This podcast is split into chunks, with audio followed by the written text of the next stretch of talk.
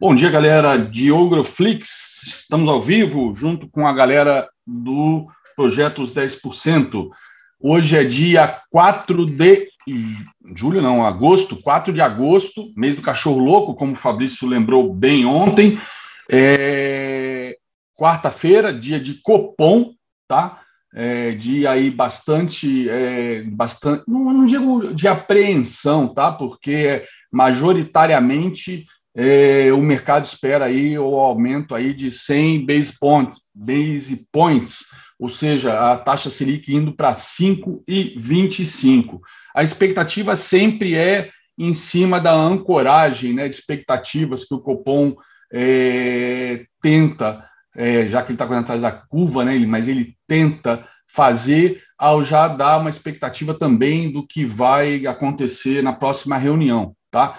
Já é sabido que é, esse ano está entregue é, para Deus, não tem muito o que fazer, porque essa, a política monetária leva aí de um ano a 18 meses para ser sentido na, na economia, né? seja uma política é, acomodatícia ou que estimule investimentos, ou seja uma contracionista como essa, que é para evitar a inflação. Né? É uma política contracionista numa situação é, onde a gente se encontra aí com recorde de desemprego, é, a economia ainda não está, ainda não voltou ao normal, mas infelizmente a inflação aí por conta de uma série de riscos fiscais, né, é, o dólar subiu por conta desses riscos, levando a aumentar a inflação, também houve alta nas commodities, então eu cheguei até a pensar que poderíamos ter aí um aumento de 0,75% na última hora, por conta realmente de não penalizar mais aí a, a retomada dos investimentos. Mas se havia alguma possibilidade, por menor que fosse, eu acho que ontem ela foi enterrada pelo Paulo Guedes, com os comentários aí na, na entrevista que ele deu no Poder 360, que a gente acompanhou aqui na sala, né? E aí o mercado desabou do, do, da Bolsa, os juros explodiu, o índice é, se despencou, o dólar explodiu, os juros explodiram. Por quê? Porque ele deixou bem claro, até botei isso no Telegram, é, no nosso Ogro Pro, que ele deixou bem claro que vai dar calote. Né? Ele falou: devo, não nego, pago quando puder. Isso, inclusive, foi matéria, foi capa de vários jornais hoje. E eu acho que o pior foi quando ele comentou que os 90 bilhões né, do, de, de precatório dos 96 bilhões que o governo tem no orçamento planejado para 2022 para investimentos, simplesmente 90 bilhões é consumir tudo, investimentos ou despesa, outras despesas. Então ele falou que não era nem a questão do Bolsa Família que estava em jogo, estava em jogo toda, toda, toda a política né, de investimentos do governo.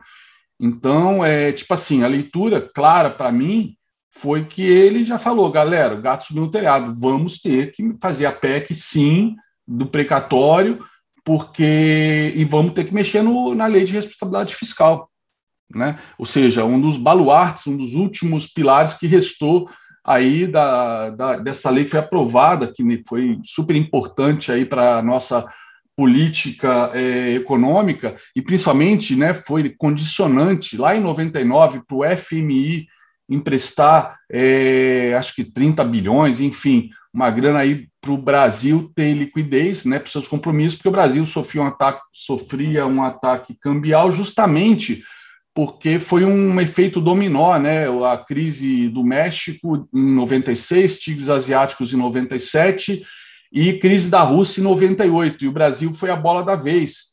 É, a gente teve, inclusive, o, já a, a liberação do câmbio no início de 99, né, pelo governo, logo depois que o governo foi reeleito, foi até considerado um estelionato eleitoral, porque isso tinha sido dado garantia que o governo ia manter lá aquela paridade né, de um para um, mais ou menos, na época estava de, de 1,20 para um é, do real com dólar. Enfim, aí o FMI, para poder né, dar, é, dar essa bolada aí para o Brasil, né, dar um fôlego para o Tesouro e cessar né, a, o ataque especulativo contra a nossa moeda, a gente fez aí uma, uma série de compromissos, por exemplo, a lei de responsabilidade fiscal, e um outro, para quem não sabe, e eu vivi isso de perto na época pela, pelo mundo de TI, foi o sistema de pagamentos brasileiros, né? Que é o TED na época acima de 5 mil reais feito em tempo real. Por que isso?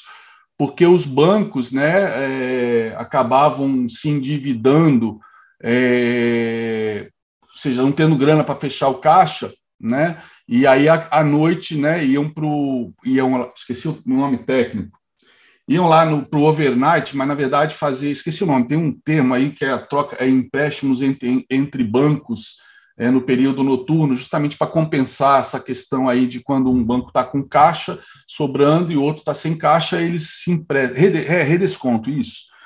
Então, é, acho que é redesconto, não é? Acho que sim.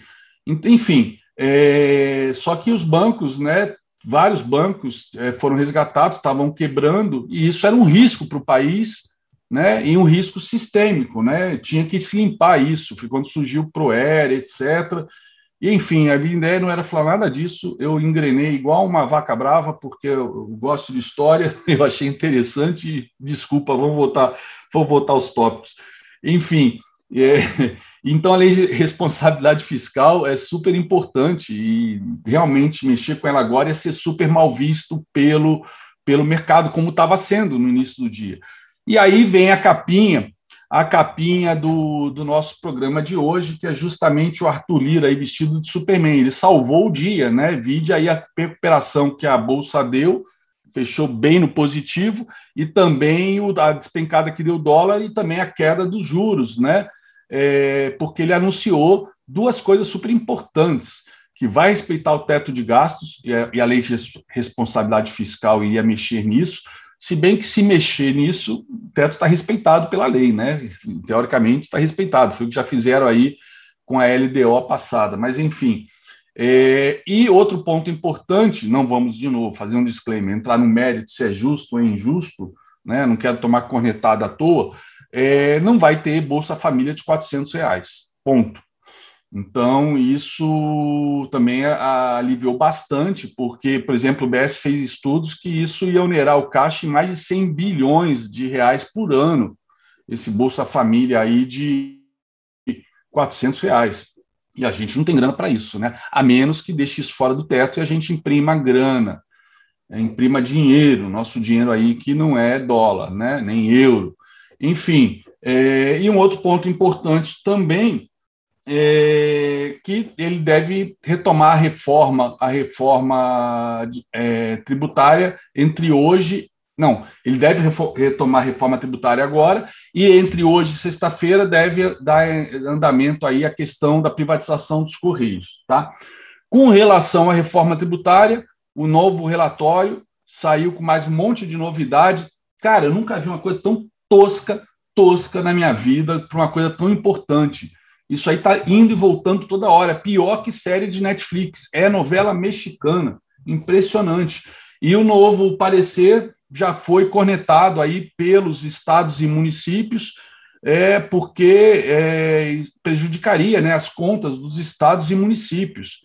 É, inclusive a questão também da PEC do precatório, né? Os, os, os, os estados e municípios têm, se não me engano, 17 bilhões de 17, 18 bilhões de reais para receber de precatórios da União, de causas que os estados ganharam, estados e municípios, e que isso iria prejudicar é, as contas deles, né? além da reforma tributária, que, pelo, pelo parecer do secretário de Fazenda, é, estaria também tungando tungando é, os estados e municípios, né, essa redução de imposto de renda pessoa jurídica. Então, os, o parecer está indo e voltando o tempo todo, e já o pessoal está pedindo para esse parecer ser derrubado, nem ir para discussão. Seja, vai vir outro ainda parecer. Então está muito ruim isso, isso gera um monte de incerteza. Talvez já esteja tudo no preço, tá? Porque a bolsa já vem caindo aí desde 7 de junho, é, isso já deve estar no preço, essas incertezas todas. Mas as incertezas continuam. Ninguém foi lá tirar o bode da sala até agora. Isso é muito ruim. Tá? Então, todo dia temos um Kinder Ovo. Não sabemos qual é o Kinder Ovo de hoje. Não temos, eu não tenho a minha puta ideia de qual é o Kinder Ovo de hoje, de repente hoje não tem. E quem é o cara que entende de Kinder Ovo aqui no projeto é o Fabrício Lodi. Então eu passo a bola para ele, para ele abrir o Kinder Ovo para vocês, tá bom? Bom dia, bom dia, galera. Tudo bem com vocês aí? Bom dia, pessoal do YouTube, bom dia, galera do Projeto 10%. E é isso aí, né? Mais um. Me ouvem normal, hein? Sumiu minha tela aqui. Tudo ok? Alguém dá um ok para mim, por favor. Ah, ovo, ovo, ovo, Kinder Ovo. É, né, um dia ontem, né, que começou tenso, vai, não volta, essa gangorra aí fiscal e política, né? O, o André comentou e a gente teve é, essa questão aí, a fala do Paulo Guedes logo de manhã, né? Devo, não nego, pago quando puder, né? Um pessimamente mal colocado aí, que gerou um pouco de tensão ao longo do dia, com o Arthur Lira salvando aí o pregão no final, né? É, o relator ontem, Celso Sabino, apresentou uh, o, o, novo parecer aí sobre a reforma do IR, né? As principais mudanças, detalhando aí, seria aí no, no, no IRPJ, né? Caindo, caindo de 15 para 7,5 e podendo reduzir outros cinco pontos aí, né? Para 2,5 em dois anos, mas condicionados às metas de arrecadação, né? É, extinção do JCP, a questão aí para atualização dos ativos, dos atualização, possibilidade né, de recolher o IR sobre a valorização com alíquota menor, né, de 6% para os ativos no exterior. Lucros e dividendos continuaram da mesma forma, né, é, tributando aí 20% e, e aquela isenção de, de, de 20 mil para pequenas, micro e pequenas empresas, né. Uma das mudanças aí está na questão dos fundos de investimento, que passariam a ser tributados aí antecipado uh, a questão dos lucros e dividendos em 5,88%, e depois mais 15% na questão da, uh, do resgate, tá? Então, esses foram os pontos. É, uma questão interessante também que surgiu e afetou pouco a Vale, que foi o destaque do dia ontem, foi uma, na proposta apresentada aí no novo parecer, é um aumento aí é, para compensar a, a perda de arrecadação, né, o buraco, ou para tentar negociar com os estados, que é um aumento aí da compensação financeira pela exploração de recursos minerais, né, ou um imposto sobre as mineradoras, é, subindo aí de 4% para 5,5%, né, é, e a distribuição dos recursos apenas para os estados e municípios. Né. De qualquer forma, aí, a Vale acabou não se... É, é fazer um parênteses aqui. O que está aparecendo agora, o pessoal está falando, quem está dando resultado, quem está em alta no negócio aí, vamos, vamos tentar pegar um naco ali, né? Então, mas a Vale acabou não sentindo isso ontem, né? Subiu aí 3,4%, uma alta assim bem mais significativa do que a gente viu no minério, é, que tinha, subiu acho que meio por cento na, noite anterior, né, mais a Vale recuperando né, o grande tombo aí que sofreu na sexta-feira e sentiu pouco essa informação. De qualquer forma, o parecer ainda não, não tem um consenso, os estados estão insatisfeitos. Né? É, durante o próprio anúncio aí, acho que quando o governo estava soltando, ele não detalhou quais esses cálculos aí que zerariam esse rombo de 30 bilhões, né, mas pouco antes aí é, saiu uma carta aberta aí dos secretários da Fazenda, dizendo, dizendo que, que, os, que os o que esse substitutivo ainda continua subtraindo receitas dos estados e municípios, né? Então não tem um consenso, isso aí vai ser bastante brigado ainda, né? Acho que vai ter bastante discussão. A gente segue no aguardo, isso aí pode ainda continuar pesando, né? É, do outro lado também o presidente continuou, né? Depois da resposta aí do, do presidente do, do TSE, né? Do Barroso, é, ter, ter, ter, se pronunciado, o presidente continua atacando, né? Uh, o presidente do TSE é, como mais levando para o lado como se fosse uma rixa pessoal aí, inclusive, né, é, é, falando aí que quem é, viu as provas que ele colocou sobre a fraude na urna eletrônica, quem não entendeu porque não sabe nada de matemática, né, entende muito pouco de matemática. E, como de, de, certa forma, incitando que se nada acontecer, ele vai continuar aí é, assim, promovendo né, um movimento na Paulista para mandar, é, para mandar continuar mandando recados aí para as instituições. Tá? Então, eu não, eu não consigo, sei lá, entender esse movimento aí de querer tumultuar, tumultuar, não sei se é desviar o foco ou, ou o que acontece, ou alimentar uma certa ala, mas aparentemente aí o, o presidente tem tentado causar, de alguma forma, aí, via essa pressão, alguma coisa aí, tentando é, gerar esse desconforto, né, que pode, a gente sabe aí, uma hora ou outra, dependendo de alguma medida, impactar aí a variação dos preços na bolsa, tá, pessoal? É, bom, voltando, falando um pouquinho aqui de agenda, tá? Hoje a gente tem aí uma prévia do que a gente pode esperar para o payroll de sexta-feira, né? Hoje saiu o ADP, né, que é o, o, o relatório do ADP que sai agora às 9h15, lá nos Estados Unidos. uh, que é a criação de empregos privados da, na, da empresa, tá, pessoal? É, isso aí já dá indicação para a gente do, do, que a gente pode esperar o payroll, isso aí também pode começar a movimentar o mercado lá fora, tá? Uh, ontem a gente teve a divulgação do balanço da, uh, do Bradesco no final do dia, né? na verdade a gente teve no período da manhã as teleconferências aí de Itaú e de Cielo, né, uh, ambas aí mostraram uma recuperação, Uh, tem até uma pergunta: o que aconteceu com o Cielo depois do resultado, né? Na verdade, foi uma pressão grande aí dos. O Cielo até subia mais de 3% durante a abertura, acabou virando, né, junto com o mercado aí na primeira parte da manhã não conseguiu recuperar essa alta aí, né?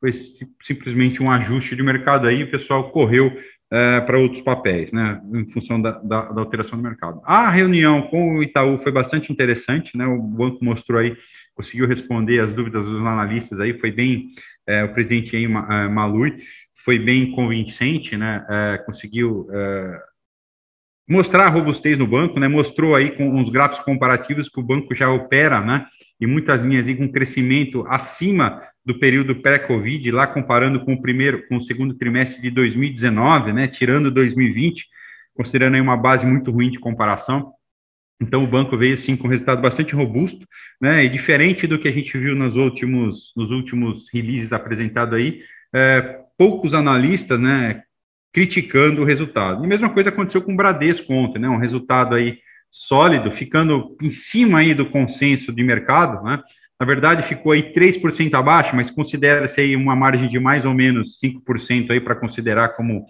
como é, dentro do consenso, né, é, o, a, o, que afetou um pouquinho mais o lucro do Bradesco foi a, a, divisão de seguros, que também representou um ponto negativo na, na, no resultado do, do Itaú, né, já que a gente vem, como a gente vem acompanhando aí, as seguradoras têm sofrido bastante com sinistralidade, é, sofreu bastante com sinistralidade entre o final do primeiro trimestre e o início do segundo trimestre, por conta aí do Covid-19, né, com alto, alto índice de sinistralidade por mortes, tá? Então, no caso do Bradesco aí, que foi, é, em termos do banco, né, é o maior dono aí de, é, como fala assim, de, de, de carteira, né, assim, né, dono de seguros, né, que já chegou a isso aí ter representado 33% aí dentro do, do resultado, né, agora tem, tem, um, tem uma representatividade menor, acabou aí... É, vamos dizer assim, mostrou, assim, é, assim não, não permitiu que o resultado do Bradesco fosse melhor nesse ponto aí, por conta da, da questão do Bradesco, essa sinistralidade, que é temporária também diante dessa conjuntura, né? Então, é uma, tem uma representatividade ali, já foi maior, né? É, no, no, trimestre do ano passado, é, foi, é, é no, no, ano passado, é menor agora, né, mas tende aí a contribuir positivamente nos próximos movimentos, tá? Então, tivemos aí é, crescimento na, no retorno sobre o patrimônio líquido, tivemos aí crescimento na carteira de crédito, diminuição aí no caso do Bradesco, é, da inadimplência, só o Santander que teve um leve aumento pequeno, mas é pouco representativo, foi o mesmo movimento do Bradesco que a gente viu também no, no, no Itaú, então os bancos com um resultado aí bastante robusto, né, em cima das expectativas, mostrando crescimento, inclusive aí na receita de serviços, melhoria na margem com o cliente, que é o que vinha sendo questionado aí pelos uh, uh, muito aí pelos analistas. Né? Então a competição segue forte. Uh, o Itaú bateu bastante ontem durante a, a o Q&A, né, as perguntas dos analistas na parte final do, do da teleconferência, principalmente no ponto aí da regulação, né? Há, algum tempo aí começaram a questionar que os bancões estavam chorando nessa questão aí de que as regras são diferentes, e mais uma vez aí o, o presidente do Itaú foi taxativo, né? Que falou que tem muita empresa aí de é, que cresceu ou, ou se apresentou como uma empresa de pagamentos, né? Está agindo como banco e não tem a mesma tratativa, exigência de capital que, que, que os bancos teriam aí, né? E o argumento do outro lado é de que elas não têm tanta representatividade como tem o banco, né? Mas, o, mas o, aí o que ele coloca é o seguinte: só que se eu pegasse minha divisão de pagamentos, pegasse a rede, fizesse uma cisão hoje, começasse a trabalhar com o banco, é provavelmente o regulador ia falar: opa, não pode, né? Está amarrado ao conglomerado, não é bem assim. Então, ele falou assim: apesar da representatividade, você tem aí instituições que já estão com market, market cap aí bem significativo, que com qualquer problema que pode acontecer aí, gera um contágio em outras instituições, né? Ou um contágio que pode ser é, prejudicial, né, ao mercado, à imagem do setor no geral. Então, sim, né, que uma equidade e a competitividade, a competição é boa, a concorrência é boa, mas que a, a regulação ela tem que ser técnica e tem que começar a acontecer em algum momento aí, tá? Então, os bancos, né, os grandes bancos batendo forte nessa equiparação aí da, da, da regulação entre as partes, tá, pessoal? Hoje a gente tem ainda na agenda de, na agenda de resultados, uh, agora de manhã a gente tem Gerdau, tá? No fechamento a gente tem aí Banco do Brasil fechando os grandes bancos, né? E Petrobras, tá, pessoal? Expectativa positiva para Petrobras aí é, deve é, é, re, é, assim, reverteu, provavelmente, né? A grande chance de reverter o prejuízo que teve em abril do ano passado aí por conta da, do Covid, aquele impacto do petróleo né, deve apresentar, espera-se aí um lucro na casa dos 25 bilhões é, para esse trimestre da, da Petrobras, tá? É, a gente também tem no final do dia aí Braskem e TOTOS anunciando o resultado, tá, pessoal? Então, hoje a gente tem o tele, a teleconferência do Bradesco, agora de manhã, tá? Que, que o mercado deve ficar conectado aí. É, lembrando, pessoal, que ontem, né, é, com o resultado do Itaú, né, a gente já vinha aí, Brade, é, tanto Itaú, Bradesco aí acabaram é, é, operando em alta, já Bradesco meio que antecipando o resultado positivo, então muito cuidado aí de novo, né, apesar de positivo, a gente tem que tomar cuidado aí com sobe no boato e uma correção no fato, tá, então ficar atento aí. É, ontem também, né, durante o Morning Call eu acabei comentando com vocês que a PET, a PETS, né, tinha adquirido aí o nova, a, a, a empresa Z-Dog, né, considerada aí como que a Nike, né, do, do mundo do mundo pet aí, né, por essa questão de brand, a, a, a Z que tem a Z-Dog que tem inclusive uma flagship store lá, uma loja de referência no Sorro em Nova York, né, é uma a segunda aquisição aí de grande porte da Pets, foi um, um valor envolvendo 700 milhões é, de reais para comprar 100% da, da Z-Dog, e Pets operou aí durante o pregão todo com uma alta aí por volta de 5%, refletindo aí em otimismo. Um movimento bastante interessante da Pets, né, principalmente aí na questão do delivery, aí onde a Z-Dog é bastante forte, e na expansão internacional da empresa, tá? É, um movimento bem interessante. E o um outro ponto aí, é, a gente teve XP, né, divulgando o resultado ontem, um resultado no segundo para o segundo trimestre na casa de 1 bilhão, é, 1,03 bilhão no segundo tri, né, pessoal? Isso aí é, é um crescimento de, 30, de 83% na comparação anual, um EBITDA de 1,2 bilhão, uma alta de 77% em relação ao mesmo tri do ano passado, tá? Só um comparativo aí que quando o XP abriu o capital, né, esse nível de lucro aí de 1 bi era o lucro anual da XP, ah, vem num crescimento muito forte aí, mesmo com a concorrente acirrada, né, vem entregando um resultado e hoje apresenta aí pela primeira vez um lucro de um lucro bilionário trimestral aí uh, uh, para a companhia, tá? Uh, e a precificação da Raizen saiu ontem, né, pessoal? Realmente ficou aí na, na faixa do 7,4, né, é, que é o piso da faixa, movimentou então em 6,9 bilhões, né, é a maior oferta até agora do ano, maior IPO do ano, nasce valendo aí é, 74 bilhões, é isso, o valuation da companhia, deixa eu pegar aqui, 74 bilhões, né, que é mais do que vale a sua controladora, a Cosan, né, é, então ficar de olho aí nesse movimento. É um IPO que deve ser positivo na abertura, é uma empresa extremamente interessante e principalmente o pessoal está de foco aí na, no E2G, né, que é o, o etanol de segunda geração. É, isso aí que tem atraído bastante os, os, os estrangeiros, né? É, então, movimentou 6,9.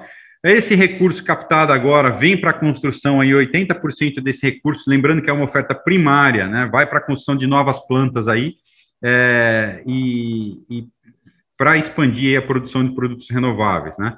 Ah, para produtividade e, e para infraestrutura de armazenagem e logística, aí são outros, esses outros 20% estão distribuídos nessa, nessa parte.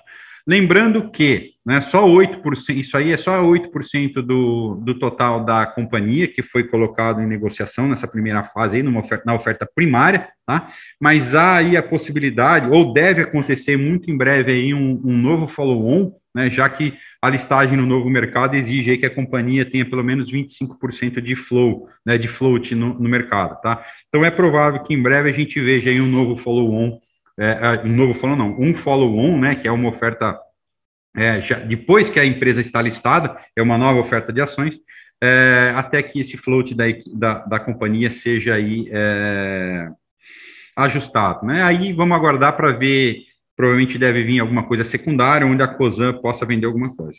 Na minha opinião, tá, é uma excelente empresa, como eu falei assim, mas ele ficou com os múltiplos um pouquinho salgados, um, um pouquinho salgado, talvez seja mais interessante ficar no radar aí e ter essa exposição ainda a, a, a Raizen, né, via sua controladora aí, via COSAN, tá, pessoal? Então, de olho aí, acompanhar essas, essas, essas operações aí, ok? Então, para hoje, o que a gente tem de dinâmica é isso aí, ficar de olho aí agora na, na conferência do Bradesco, em termo corporativo aí, né? é, é, uma, é uma conferência positiva.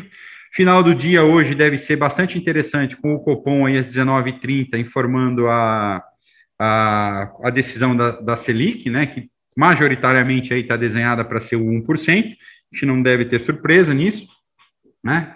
Então, a gente tem no final do dia uh, Selic, Banco do Brasil e Petrobras aí, que devem movimentar bastante o pregão de amanhã, tá? E ao longo do dia hoje, claro, né, ficar ligado aí no que vem lá de Brasília e pode aí é, dar um susto na gente. Ok, pessoal? Ah, só um comentário aqui, né, Madeiro, né, realmente decidiu aí, a rede de restaurantes Madeira decidiu andar aí com o seu IPO, né, com a proposta de IPO, tá?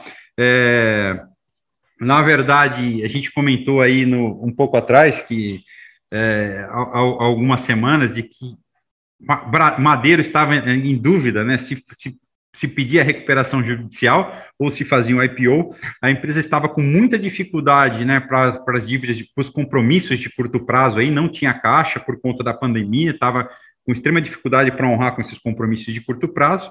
Né, a empresa se movimentou e conseguiu aí alongar a dívida, jogar para 2022 essas dívidas aí, e resolveu agora então partir para um IPO para tentar captar aí 2 bilhões de reais, tá, pessoal? A expectativa é, é, desse IPO aí na casa dos 2 bi, tá?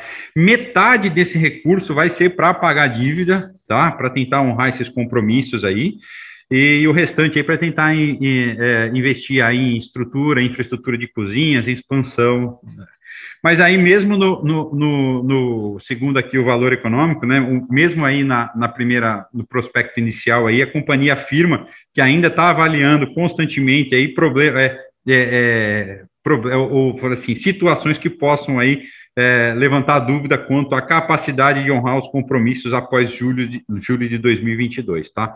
É, agora, em junho, a relação da dívida líquida sobre EBIT da companhia era de 16 vezes, tá? É, lembrando aí que normalmente gente, o mercado entende como saudável aí um, um EBITDA, uma dívida sobre o EBITDA aí na casa de dois, três vezes, tá? Então, o, essa relação para Madeiro estava em 16 vezes, tá? Melhor, melhorou um pouquinho do que estava no final do ano, que eram 20 vezes, tá? Então, é um IPO aí que vem é, tentar captar esse recurso para saldar esses compromissos de curto prazo, né? E pegar o restante aí e, e continuar a sua expansão, tá? O curioso é que não é uma oferta só primária, tá? É, o controlador vai vender uma parte das suas ações também, tá? É, então, é uma oferta, então 1.2, de 1.2 a 1.5 bilhão vai ser para a oferta primária, o restante aí deve ser uh, o controlador vendendo uma parte, tá? Então, é, desses, então vamos lá, então dos dois, dos 2 bilhões aí, tá? é, 1,5 bilhão, desses 1,5 bilhão aí, metade para pagar a dívida, metade vai para a empresa e os 500 milhões aí deve ir para o bolso de, do, dos vendedores, tá bom? Então, ficar atento aí, é, em épocas de, farta, de liquidez farta aí, são movimentos aí estranhos que acontecem, né? Mas como o bonito agora é, é lucro é feio, o bonito é apostar em crescimento, tá aí um IPO que encontrou, está encontrando seu espaço aí para chegar, é, uma empresa está encontrando seu espaço para chegar na bolsa, ok? Com isso aí, passa para o Mário fazer aí um mapeamento, aí uma análise dos papéis para hoje, ok? Valeu, Fabrício. Fala, pessoal, bom dia a todos. Bom, vamos dar uma olhada aqui então nos gráficos. Pessoal, falando de IBOV, né? Ontem o IBOV aí ensaiou uma, uma recuperação até que bacana, tá? A gente viu uh, o IBOV, se nós juntarmos, tá? O candle de ontem com o candle de an anteontem, a gente tem um candle de dúvida depois de ter perdido o fundo. Ou seja, nessa situação do IBOV, pessoal, perdendo o fundo aqui de ontem, é, pode se intensificar aí um movimento corretivo. E aí ele se intensificar ali para os 118 mil pontos. Então, por enquanto, ainda o Ibov trabalha com uma tendência secundária de baixa e ele vai dentro da sua zona de armadilha, com uma barra neutra colocada entre o candle anterior e o candle atual, ok? Falando de algumas ações, pessoal, a gente viu depois de uma queda bem abrupta aí da, da TCSA 3, a gente viu uma queda bem abrupta desse papel, tá? E o papel meio que chegou próximo aí de um fundo, de um suportão, deixando um candle de reversão. Esse ativo a gente vai ficar de olho hoje para ver se de repente ele acaba deixando um repiquezinho. Mas a gente está esperando a abertura do mercado hoje, sem antecipar nada. Porque como ele está distante da média móvel de 20, 200, bem afastada delas, a gente chama isso de distanciamento duplo. Quando a distância da média móvel de 200 com a média móvel de 20 é a mesma distância da 20 com o preço, tá? A gente chama isso de afastamento duplo ele tem um afastamento duplo de baixa. O afastamento duplo de baixa, muitas vezes, pode fazer com que o papel repique até a média móvel de 20. Então, a gente vai ficar de olho nessa possibilidade aqui para TC SA3. E outro papel que apareceu curiosamente, assim, num contexto parecido, foi a Locamérica. Só que no caso da Locamérica, ela veio testar a média móvel de 200 e acabou entregando um candle de reversão. Também é um papel que a gente vai esperar a abertura aí, para ver se o papel aqui acaba tendo uma correção hoje um pouco mais forte. E dependendo da situação, a gente pode encaixar até um day trade, né? Mas day trade, tá? Não temos muito destaque para quem está acompanhando o mercado aí, pessoal. Itaú, tá? Por enquanto, o Itaú ele vem querendo ensaiar um pivô de alta acima da média móvel de 20, mas ainda a configuração aqui, o trigger para esse pivôzinho de alta está muito feio.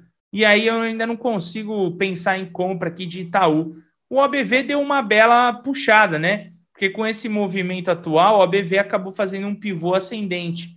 E nesse caso aqui, o papel tá, também está querendo ir fazendo esse pivô ascendente. Quem sabe, deixando um trigger melhor, o papel pode voltar aí para casa lá dos 35 reais. Bradesco, na mesma situação. Se a gente olhar aqui para o Bradesco, é, ele também já parece aqui ter é, achado um fundo, tá, pessoal? O volume foi mais ascendente. É, a gente teve aí o seu pivôzinho de alta dentro do OBV também, tá? Então vamos ver como que vai ser hoje. Tá marcado o topo aqui, expectativa de rompimento dessa máxima. Poderíamos pensar aí num padrão mais comprador.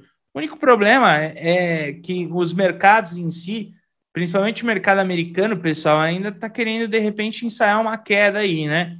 A gente tem que tomar cuidado com isso. A Petro, pessoal, Petro 4, ela vem trazendo um cenário de fundo duplo. Nesse cenário de fundo duplo, o rompimento desse topo aqui abre possibilidade de compra. Né? Então, toda vez que eu tenho uma queda, fundo duplo, se rompe o topo anterior, ela abre uma compra, ok? A Vale, por enquanto, trabalha também ainda dentro da sua congestão, apesar de ter um viés mais positivo aí para a Vale, ela trabalha dentro de uma congestão. O que esperar para o mercado brasileiro hoje? Baixa, ok? EWZ já trabalha em baixa, por enquanto nada muito forte, e Petrobras está caindo 1,3% na sua ADR. Então, Petro caindo aí, pessoal, a, a gente espera aí, de repente, a abertura em baixa. Ainda não temos muitos papéis abertos no mercado, ok? Não temos muito destaque de ações aí novas, tá, pessoal, para hoje. Do mercado americano, S&P ainda trabalha com essa congestão junto com a média móvel de 20, rompimento positivo pode ser contexto de power breakout.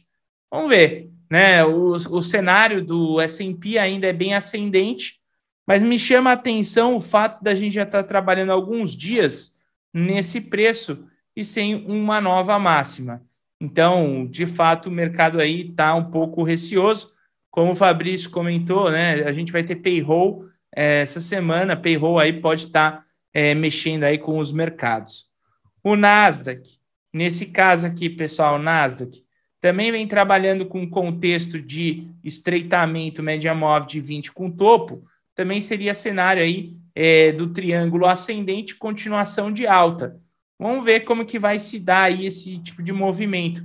De qualquer forma, para o Nasdaq Futuro, pessoal, já há um tempão ele vem trabalhando nessa faixa aí dos 15 mil pontos, sem conseguir sair muito além desses 15 mil pontos, ok?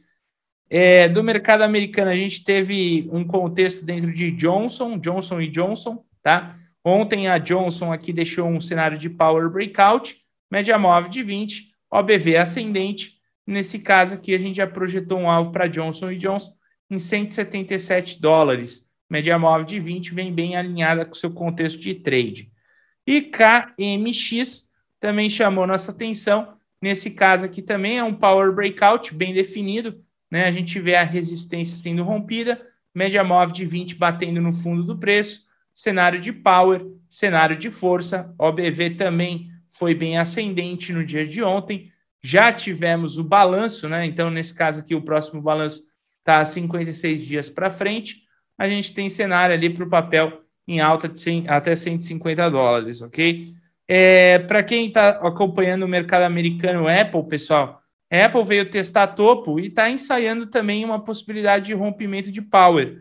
Se a Apple acaba deixando esse power breakout, vai abrir novas, novos contextos para novas máximas. E aí tem algo em 158 dólares. Só que quando o papel às vezes fica muito próximo da média móvel de 20, ele pode acabar fazendo um pivô contra a média móvel de 20. Por enquanto, pré-mercado meio que inalterado, 0,12, né? Pré-mercado inalterado. Para quem está acompanhando o Google, no caso do Google, pessoal, também ainda em regiões de novas máximas, porém é, já foi deixado um topo lá no dia 27 de julho e o papel já, vai, já vem perdendo um pouco de força. Se perder a média móvel de 20, a gente está falando de uma correção um pouco mais abrupta. Facebook, para quem está acompanhando o Facebook, ontem acabou aí cutucando média móvel de 20. Lembrando, ainda não seria cenário de venda, eu ainda precisaria aqui ter um pivô de baixa. Tá? Facebook foi bem legal, que deu um trade bem bacana para a gente há um tempo atrás. Agora aí o ativo já vai se encerrando. E no caso da Amazon, pessoal, a gente viu o contexto aí do balanço, o papel foi bem prejudicado, caiu para sua média móvel de 200, tudo está pela 200. Se o papel acabar perdendo a 200 com um pivô de baixa, a gente já vai ter cenário aí é, mais vendedor do que comprador. Então, quando a gente olha algumas ações do mercado americano, a gente percebe que, assim, pô, talvez, talvez o mercado esteja querendo encontrar um topinho, né? oferecer uma correçãozinha em breve, ok? É, Microsoft também tem um cenário para Power Breakout, mas ainda com pouca força aí. Você vê que o OBV já foi até descendente, nós temos uma divergência, né? Perdeu o fundo, e é um cenário que a gente tem que ter cautela, tá, pessoal? É, o nome é cautela. Bom, é, falando do pré-mercado americano, vocês vão visualizar aí que a gente já tem queda dentro do Nasdaq, tá? E do S&P, ó. Aqui está o Nasdaq, aqui está o S&P. Por enquanto aí já Nasdaq passou para baixo da linha d'água. S&P é, já está embaixo, né, da, da linha d'água dele de hoje. E movimento aí puxando aí mais para baixo aí do mercado, tá, pessoal? Então, provavelmente abertura em baixa aí para o mercado no dia de hoje. Pessoal, uh, no Instagram, OgroWallST, a gente lançou aqui um sorteio. Então, para quem está seguindo a gente no Instagram, OgroWallST, tá? Vem aqui, ó, mas está mais para baixo, foi ontem. Live Box dos Pais, ok? Sorteio aí de um mês dentro do projeto 10%, um mês completo, né? Com a sala premium e as duas salas aí operantes aí no day trade, em ações e futuros, ok? E para você participar aí do sorteio, pessoal, é, precisa estar marcando dois amigos, compartilhar esse post em modo público no seu Instagram, compartilhar nos stories, seguir a página OgroOST e o mais importante é estar assistindo a live no momento do sorteio, né? Porque nós iremos chamar quem for o sorteado. Então, o sorteado vai ser chamado ao vivo. Tem que aparecer lá, pessoal, mostrar a cara lá. Nós queremos conhecer aí quem é o sorteado, ok? E essa live vai ser no Dia dos Pais, dia 8 aí de agosto, às 18 horas. Lembra que precisa dessas regras para participar, pessoal. Eu digo isso porque eu estou fiscalizando e já tem gente que está marcando aqui, mas não está colocando as regras aqui de compartilhamento do post e stories. E aí, nesse caso, a gente vai invalidar o, o sorteio para essa pessoa, vai sortear outra pessoa, ok? Sorteio vai ser dia 8. Tem que ir lá no, no Instagram OgroOST, busca aqui Live Box dos Pais e é, venha participar com a gente. E para quem está acompanhando aí, pessoal, né? É, o André até postou aqui, ó. Pô, foi sensacional aí a semana até agora, 71% de gain dentro do projeto 10%. É, eu tenho certeza aí, pessoal, que não existe em nenhum lugar, em nenhum lugar no planeta, ok? Ah, uma sala como a nossa, aonde a gente consegue atingir esses números. Esses números são os números dos trades dos alunos, ok? Então são os 71 alunos. 71 na média, hein, Mário? Os últimos dois dias foram 74. Então, exato, é dessa semana, né? Nessa semana, isso. Então, pessoal, não existe em lugar nenhum no planeta algo como, como esse. São resultados dos alunos, é os alunos que representam aí o projeto 10% com esses números, ok? E para quem acompanha direto aí, é, ocasionalmente a gente tem um dia de perda e aí acaba tendo um loss um pouco maior que o gain, mas no geral aí, pessoal, 80% do tempo, até mais, a gente está sempre bem mais positivo do que negativo. E isso é os resultados dos alunos. Além disso, se você pegar aí o projeto 10% ontem, tá, pessoal? A gente teve aí diversos conteúdos, né? Felipe Aranha trouxe ali material de price action, teve a Cláudia fazendo mindfulness. Depois nós tivemos o Gabriel Fioravante trazendo aí uh, criptomoedas né, do zero, ou seja, para quem é amante aí de criptomoedas, Bitcoin, o Gabriel está trazendo aí do zero. Nós temos também o, o, o Rony, que traz TI para o pessoal. Pessoal, é algo assim extremamente completo, não tem nada mais completo do que o projeto 10%. Hoje a gente vai ter aí o Lucas ensinando programação dentro do Profit Chart, né? Isso é uma coisa que não tem também em nenhum lugar. Depois análise mental com o GG, depois criptomoedas aí com o Gabriel, né? A, o Dr. Celso Santana, orientação psicológica para traders. Pessoal, não tem lugar nenhum. Quem quiser se juntar a nós, projetos10%.com.br e agora com a nova possibilidade de você estar tá adquirindo essa sala VIP, que é onde está tendo esses conteúdos a mais, ok? E aí nessa sala VIP, ela tem um preço ali 200 reais a mais do que o, o plano comum, mas aí você vai ter acesso premium, ou seja, você vai poder estar com a gente. Ontem o pessoal ficou em aula aí até às 10 da noite, para vocês terem uma ideia. Pessoal, a gente está soltando conteúdo, a gente está ensinando vocês. Quem quer aprender, aqui é o lugar. Quem não quer aprender, pessoal, tem os nossos conteúdos também uh, no Ogroflix, que é gratuito e etc. Mas quem quer se profissionalizar, eu tenho certeza que aqui é o melhor lugar do país para você estar tá fazendo isso, ok? Passo aí a bola para o André. Valeu, Mário, valeu. É, bom, só complementando o que o Mário falou, galera, é, ontem nós tivemos aí é, 20, não, quantos, quantas horas foram? foram 15 horas, das sete e meia da manhã às nove e meia, da, que na verdade foi até quase às 10, sete e meia às nove e meia, é, até às 10, 14 horas e meia de conteúdo ininterrupto no projeto, tá? Sendo que até às duas da tarde ficam é, duas salas simultâneas ao vivo e depois três salas simultâneas ao vivo até às é, 16 horas ou 17 horas, e aí depois a sala premium continua e com a agenda aí noturna praticamente todos os dias da semana, tá? É óbvio que é meio que é desumano, né? Quase humanamente possível consumir todo o conteúdo, mas o conteúdo fica gravado para quem quiser consumir depois em outro horário. Nós temos assinantes de muitos fusos horários, né? Então tem muita gente que de repente é, sete da noite já é duas da manhã. Então muita gente que opera é, mercado com a gente. É, tem gente que acompanha a gente até quando que não é muito foco da sala, pra, mas que operam SP500, operam euro, é, por conta de a gente manter essas análises em paralelo durante o pregão aí de futuros, por conta é, da, do intermarket análise, que é algo que eu pratico desde 2015, 2015 dois, desde 2006, há 15 anos, é, para poder ter essa correlação do nosso mercado com o mercado americano, né, com o nosso câmbio, com o DXY, que no caso é, é fortemente representado pelo euro, né, que é mais da metade do peso, então, tem gente que, por exemplo, a, a doutora Clarissa, uma, uma médica gastroenterologista, que entrou no projeto, no início do projeto, que hoje está até com foco bastante grande em criptos e também atuando aí na, junto com o Valério e o,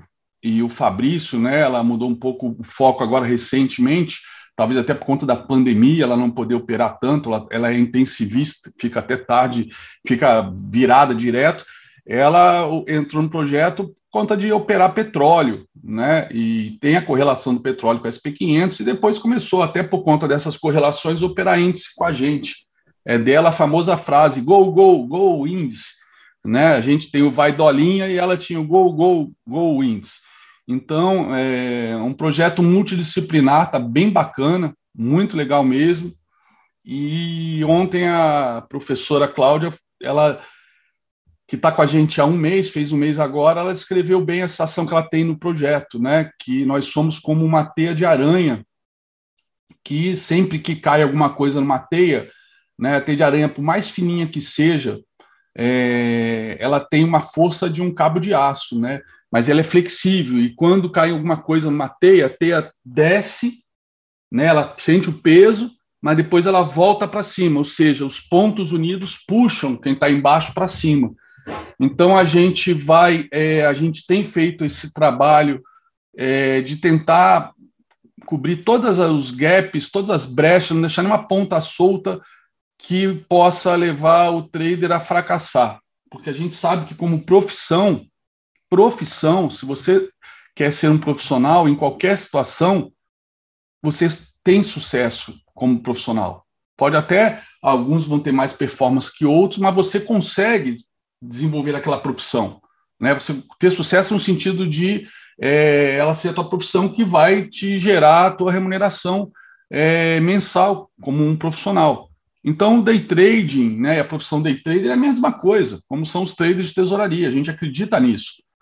Né? A única diferença é que a gente sabe, por experiência própria, skin the game, que leva anos para a gente se formar.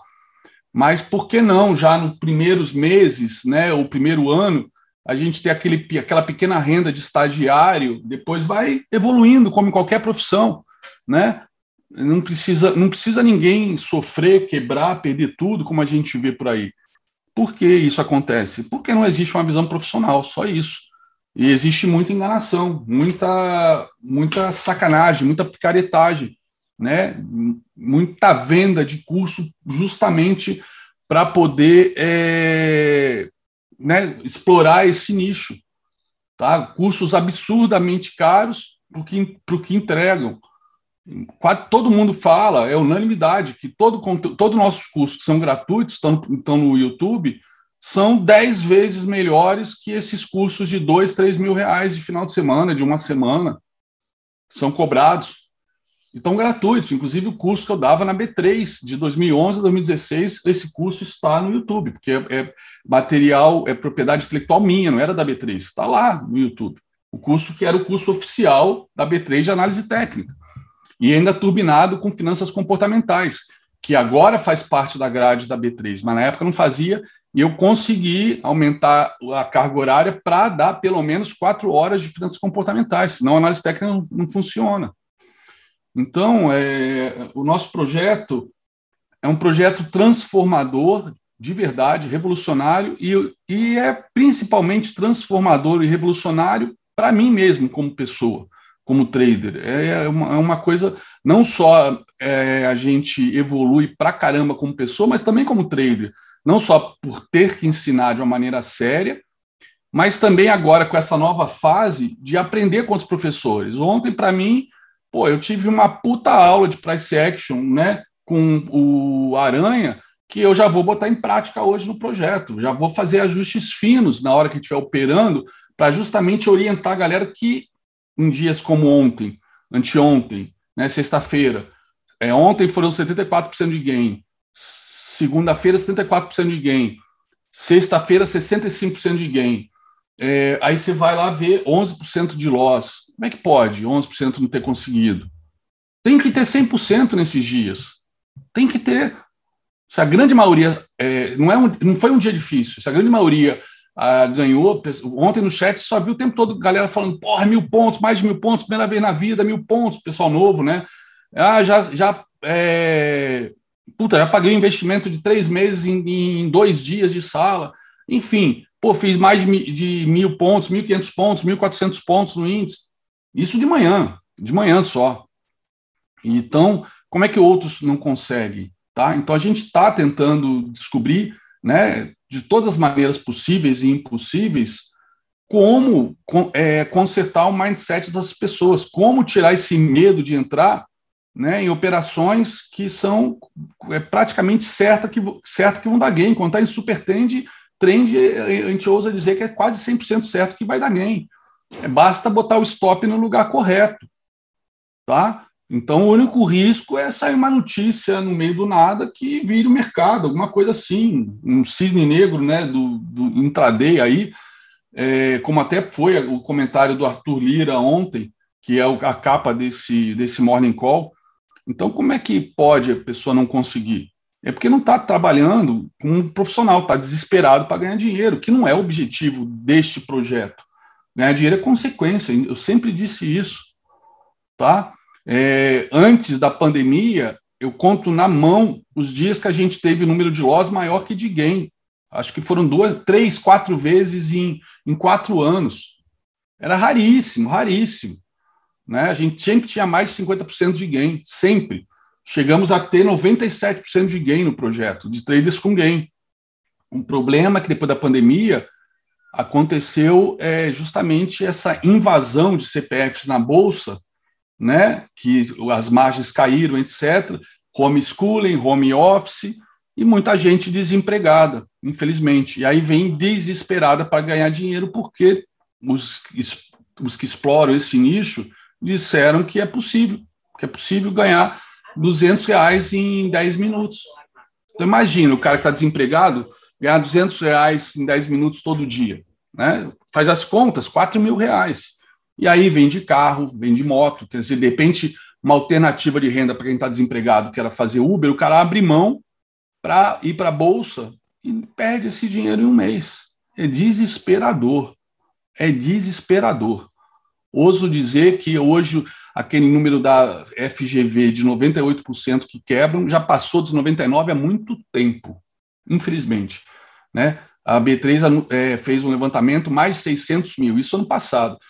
É, já aumentou o número de CPFs na Bolsa. Mais 600 mil que estavam na Bolsa eram, eram, é, eram pessoas que faziam day trade. Imagina, 600 mil pessoas despreparadas, desconectadas da realidade, iludidas achando que iam ficar ricas ou que iam tirar o sustento fácil. Não é fácil. É muito simples isso que a gente faz, não é difícil, em termos de conteúdo, de, em termos de conceito. mas é muito difícil pelo lado né, é, emocional, ainda mais quem está realmente desesperado, tá? Então, estamos aí com um time multidisciplinar, 15 professores, e que hoje mesmo eu vou contactar mais três e a coisa não vai parar por aqui, tá? É, realmente estamos em busca aí de cobrir todas as brechas para que a pessoa é, fale, tá? Para não falhar, não falhar, tá bom? Deixa eu compartilhar minha tela aqui. Que hoje eu quero ver se eu liquido Morning Call rápido para se der alguma oportunidade pegar. Então, ó, já tá bom. Deixa eu pegar o petróleo, né? Petróleo caindo 1,76. Então, apesar desse rompimento aqui, o petróleo está perdendo essa faixa de Gaza, perdendo essa retração, tá? Podemos até fazer um só para desencargo de consciência, né? Opa, já que rompeu aqui o 61.8, você fez uma correção maior que FIBO, tá?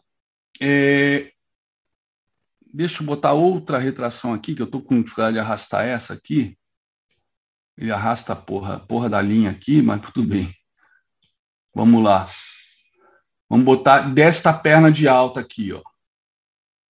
A retração para ver, tá? Então, ó, a retração aqui, então até 68, aí sim pode ser uma correção deste movimento de alta para retomar alta, tá? Então, até ali pode ter pode encontrar suporte.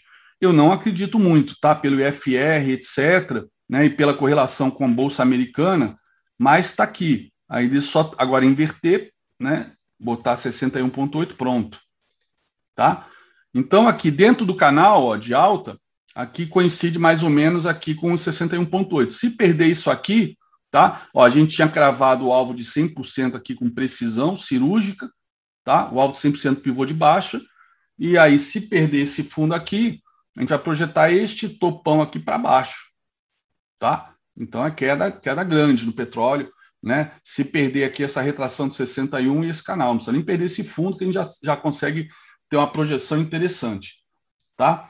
Então SP futuro que estava positivo ainda há pouco quando acordei, há três horas atrás, não mais, quatro horas atrás, tá? Olha só que interessante, forte divergência de baixa aqui no FR, todos esses topos, e aqui, olha só, hoje de novo ele cravou sempre, ele cravou a máxima aqui, ó, bem na, no alvo de FIBO, tá? Eu não vou repetir isso tudo, que eu tenho, se quiserem, entrem, é, deem uma olhada no Morning Call de ontem, onde eu explico com detalhes aqui esses alvos de FIBO. Então, esses alvos de FIBO, dois alvos de FIBOs aqui, torna aqui um forte candidato a topo, pode não ser o topo do mercado, tá? Para bear market, mas é um topo para correção. E aí é mais do que normal, né, galera? Correção, olha só, Estamos num canal de alta, pô, a gente pode, o mercado pode até ficar subindo, sei lá, por mais dois, três anos, tá? Por conta de Fed. Eu não acredito nisso, mas pode, sei lá, pode acontecer o que quiser, o mercado quiser fazer. Mas uma correção é obrigatória a qualquer momento, tá? Qualquer momento. Não dá para. Ele não pode, ele não consegue ficar só nas máximas, né? Sem fazer nenhuma correçãozinha, nem que seja de 5% aqui dentro desse canal, tá? E aí, nessa hora que vai pegar forte para a gente, já que a gente já está aí é, dando trimelique aí por conta das incertezas e a gente já vem caindo, já vem caindo é, desde o dia 7 de junho. Ontem um cara escreveu. Atenção, é, Ogro Pro informa. Bolsa Brasileira. Pô, Mercado futuro está estudar, aberto. Cara. Bons trades. isso para mim, profetizando apocalipse, porra vai estudar análise técnica e vai entender o que está acontecendo, tá? Alvos de fibro cravado em todos os, os gráficos já, já há, há, anos aqui sendo mostrado, tá? E aí, quando rompe um alvo de fibra, tem outro, mas os alvos estão sendo cravados. Então, sempre que chega num alvo, é candidato a uma correção. Aí sim, dizer se vai corrigir, aí é bola de cristal, é chutar. Eu acho que até, eu acho que vai. Mas eu não sei ainda se vai corrigir. Enquanto não começar um pivô de baixo, não dá para falar nada tá? Nasdaq idem, tá? Nasdaq idem cravou dois alvos de FIBO, também com forte divergência de baixa. E o euro aqui, ó, é, segurando aqui na faixa de Gaza, tá? Depois de romper essa, essa flâmula descendente, que é uma deriva, tá? Então vamos ver. E aí o nosso IBOV continua em tendência de baixa, né? Ontem ficou muito feio o IBOV, perdeu o fundo de sexta-feira, com a, com, os, com a entrevista do Paulo Guedes, de devo ou nego, pago quando puder, e pior, deixou entender com toda, com toda certeza, né, foi super explícito, que ia ter que fazer a PEC para mexer no teto de gastos, tá? E aí depois o Arthur Lira veio salvar o dia, tá dizendo que não vai ter Bolsa Família de 400 reais, que isso ia custar 100 bilhões para os nossos cofres, que a gente não tem, se não temos 90 para os precatórios, quanto, quanto mais dirá sem Bolsa Família. Mas, na verdade, eles querem deixar de pagar os precatórios para viabilizar o Bolsa Família, que é também um risco fiscal enorme. Então, Arthur Lira ontem matou as duas no peito, falou que não vai ter PEC para mexer no teto de gastos e não vai ter Bolsa Família de 400 reais. E como é ele que pauta tudo que tem que ser votado, né, se ele está dizendo, mercado ó, recuperou a forte queda, né? estava caindo em relação ao fechamento de segunda, estava caindo 1,39 para fechar aí com uma alta de 0,87, tá? Então, se você for pegar da máxima, da mínima até o fechamento, tivemos uma recuperação de 2,24, 2 ponto, mais de 2,24%, tá? Então, sensacional.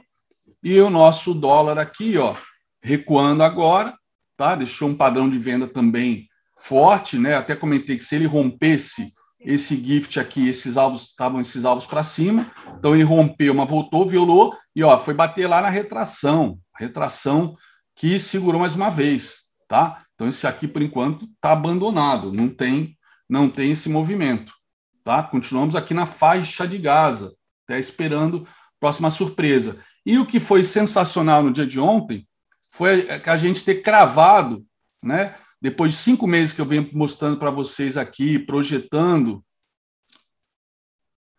projetando os FIBOS do DI, né? Olha só, cravamos o terceiro alvo ontem, ontem, tá? Então, dependendo do comunicado hoje do Copom pós-ata, né? A gente pode ter uma devolução de prêmio grande, né? A partir de amanhã, tá? Dependendo que se o, se o Banco Central, por exemplo, disser que agora vai dar uma pausa nesse, nesse ritmo de 1%, que é o que é esperado para hoje, porque já entende que vai botar, né, é, já vai enquadrar aí as expectativas, fazer uma ancoragem.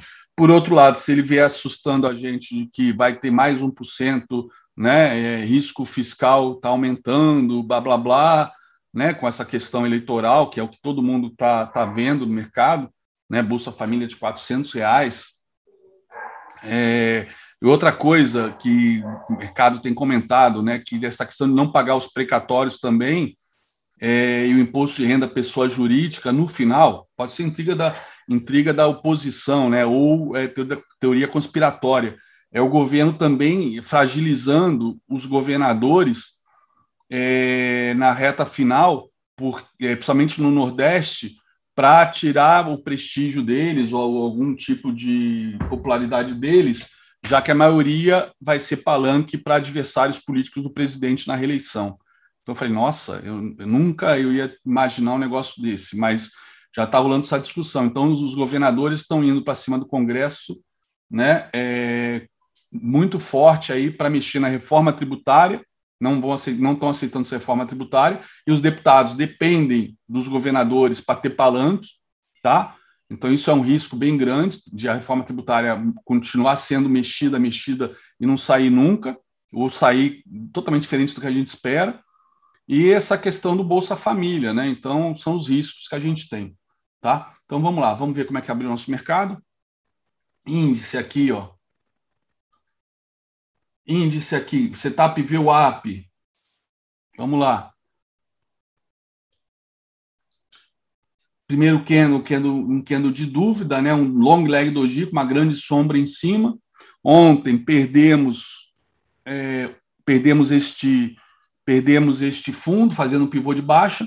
Então podemos agora projetar esse pivô de baixa para ver os alvos, tá? Opa para vermos os alvos, para ver se tem algum alvo pendente, deve ter, né? Oh, caramba, o imã no lugar errado agora. De novo.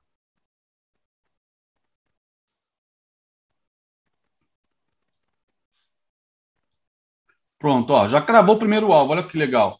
Primeiro alvo acabou de segurar, tá? Então já sabemos como segurou, esse fibo está valendo ainda, tá? Até porque ontem não tinha ido em nenhum alvo, então ele sempre fica, a gente fala que sempre fica pendente esses alvos para o dia seguinte, tá? Então se perder aqui esse nível de 123,050, a gente tem alvo em 122,820 e depois 122,450, tá? Ou seja, daqui para cá, do primeiro alvo para o terceiro, são 600 pontos, tá? Então é esperar ter uma ignição, ter um, um pullback aqui na VWAP com perda de mínima, tá? Pullback na VWAP com perda de mínima. Esse é o setup para agora que a gente espera, tá? Dolinha. Dolinha, vamos lá ele fez também um pivô de baixa ontem, né? Um pivô bonito aqui, um pivô grande, tá? Até para projetar, mas vamos ver, ó. Quase foi cravar o segundo alvo, tá? Quase foi cravar o segundo alvo. O que a gente pode trabalhar aqui até de alvos menores, mais conservadores, que são mais fáceis de gerenciar, né? Seria o alvo desta bandeira aqui, que seria uma bandeira de baixa, que foi violado, mas não foi confirmado, tá? não foi confirmado. Ele teria esses alvos um pouco menores aqui. Tá? Aqui seria tipo um alvo, um alvo de 60 minutos. Poderia também utilizar a última perna de alta com projeção, tá? Deixa eu ver que é uma, até por conta dos alvos de ontem mesmo, tá? Que eu já paguei aqui por conta da aula que eu dei de tarde. Ó, terceiro alvo foi cravado agora. Terceiro alvo foi cravado agora. Tá? Olha só, é, acho que é esse mesmo fio para a gente usar por enquanto, tá? Então, ó, primeiro alvo foi cravado, tá? Segurou na retração e agora cravou o terceiro, tá? Ou seja, temos possibilidade, já cravou o terceiro, da gente corrigir parte desta queda aqui de ontem, tá? Mas para isso, vamos ter que esperar um pivô de alta aqui, né? Para realmente, opa, a gente ter, deixa eu tirar aqui o imã, um pivô de alta aqui. Ó, bem técnica essa LTB aqui, ó, bem técnica, inclusive o próprio canal, né? Já dá para ver que se fizer uma paralela, deve estar tá trabalhando certinho aqui, ó. Vamos pegar aqui esse fundo aqui, tá? Um pouco mais estressado este fundo, ou aqui, né? E deixar isso aqui com uma violação. Acho que fica mais, mais mais é, correto esse, esse, esse canal desse jeito. Então, fizer um pivô de alta, abre compra no dólar, né? É, para corrigir, o ajuste está aqui em cima, né? O ajuste que é em cima das quatro horas, por isso que ele é deslocado do fechamento. Opa! Tá? E aqui a VWAP, a VWAP aí para E aí eu te mexi aqui ontem para dar aula. É, deixa eu só mudar aqui é, a partir de hoje, dia 4, tá? Das 10 horas. Pronto, para só ficar com uma aqui para não atrapalhar. Então, beleza. Ó, VWAP virada para cima, tendência seria tendência de alta, tá? Então ele subiu, está fazendo pullback, tá? A gente pode interpretar isso aqui como um candle de pullback rompimento da máxima daria compra, até porque de 60 minutos está comprado. Olha a média de 200, representa a média de 20 nos 60 minutos. Tá? Então.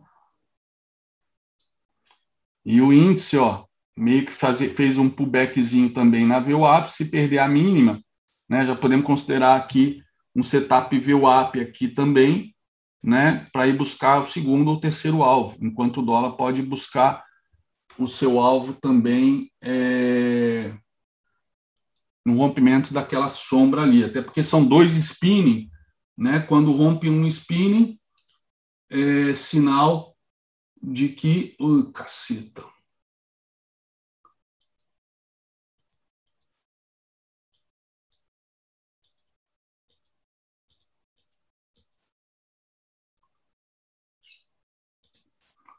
Perdi aí o time, mas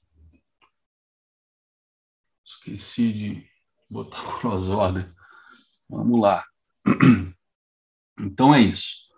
Vamos ver aí é, como é que o mercado se comporta, né? Então, neste caso, a gente teria, por exemplo, até como alvos, né? E uma das coisas que eu vou tentar trabalhar hoje com a galera que tem medo de operar, para ficar mais, mais simples possível, trabalhar como alvos a retração, tá?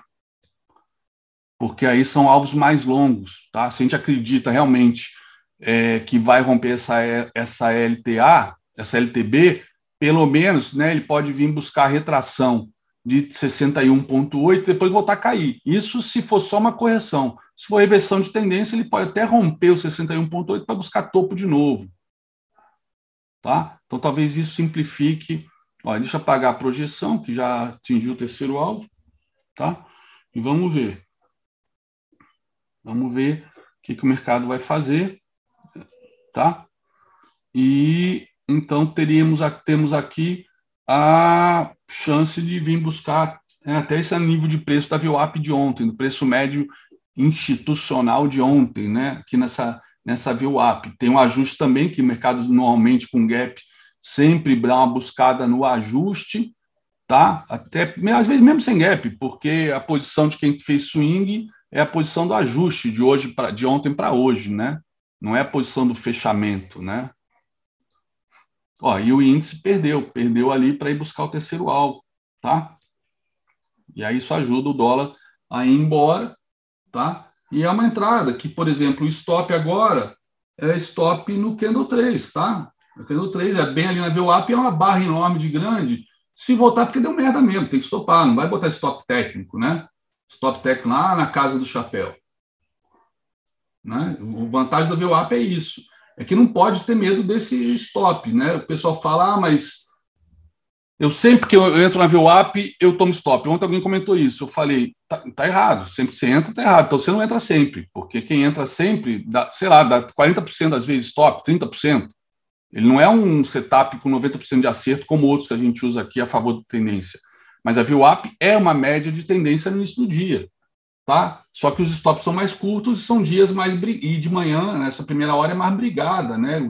As posições comprado, vendido, né? E às vezes é para puxar até o ajuste, depois volta, tá? Ó, tá indo, lindo, ó, lindo, lindo, lindo, lindo. Mais um dia que quem acompanha o nosso Morning Call vai cestar, vai ficar feliz, ó. Ó, a entrada aqui, ó, se entrou após o pullback, ó, já tá dando oito pontos e meio, ó. nove, dez pontos já para quem entrou aqui. Quem entrou nessa barra aqui também ficou acima da VWAP, né? Quem entrou na violação, até conforme eu falei da aula, porque aqui era, era a, uma retração importante. Então, a violação dela né, era botar o stop curtinho, mas abrir espaço para ir na outras retrações, ó, coisa linda. Sem contar aqui, ó, aqui foi no terceiro alvo, né, que eu acabei de mostrar para vocês. Ui, olha o índice, que porrada, meu. O que, que houve aqui? Tinha alguma coisa para sair 915? Tinha a DP 915, André. Vamos zerar. Puta, meu. Detesto fazer isso. Ainda bem que deu para sair no 0 a 0 meu. Eu odeio esqueci dessa porra da agenda. Tá vendo? Isso aqui é um erro operacional. Tá posicionado na agenda. Era para ter botado stop de dois pontos 15 segundos antes. Ó, Erro meu, desculpa aí, esqueci da porra do ADP, que é a prévia do payroll, que é o indicador mais importante do mês, principalmente para conta dessa política louca do Fed, que está priorizando o pleno emprego e não a proteção da moeda, como deixou bem claro o Powell no último FONC, tá? Ainda bem que deu para sair, mas estava dando 10 pontos essa merda. Tá vendo, galera? Desculpa aí eu esqueci, ter esquecido disso, mas tudo bem, esqueci, ok, mas vocês não podem esquecer, tá? Eu avisei, na, na minha, na minha parte eu falei do ADP, hein? Eu sei, eu vi, só que eu estou aqui esquecendo, esqueci da vida, estou aqui lendo o mercado, né? E curtindo aqui os 10 pontos que estava dando, já pensando lá em cima, no alvo, sei lá, de 30, 40 pontos para cima, era para botar stop de dois pontinhos ali, né? Dois pontinhos. Chegou na hora do, de uma notícia, está posicionado, vai que a notícia ajuda aquilo ali, te dá uma porrada gigantesca a, a teu favor. Então, sair né, na hora da notícia, está posicionado com lucro, é, é, burrice. Mas protege, dois, três pontos, né? Deixa um offset mais largo, né? Para não ficar ordem de stop na, na pedra.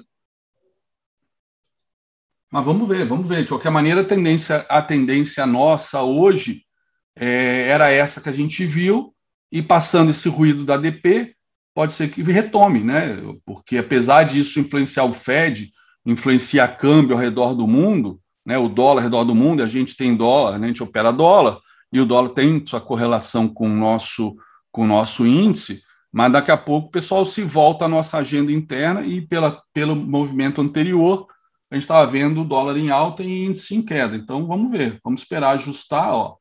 O índice já está voltando, tá? O dólar ainda depende mais de voltar lá fora.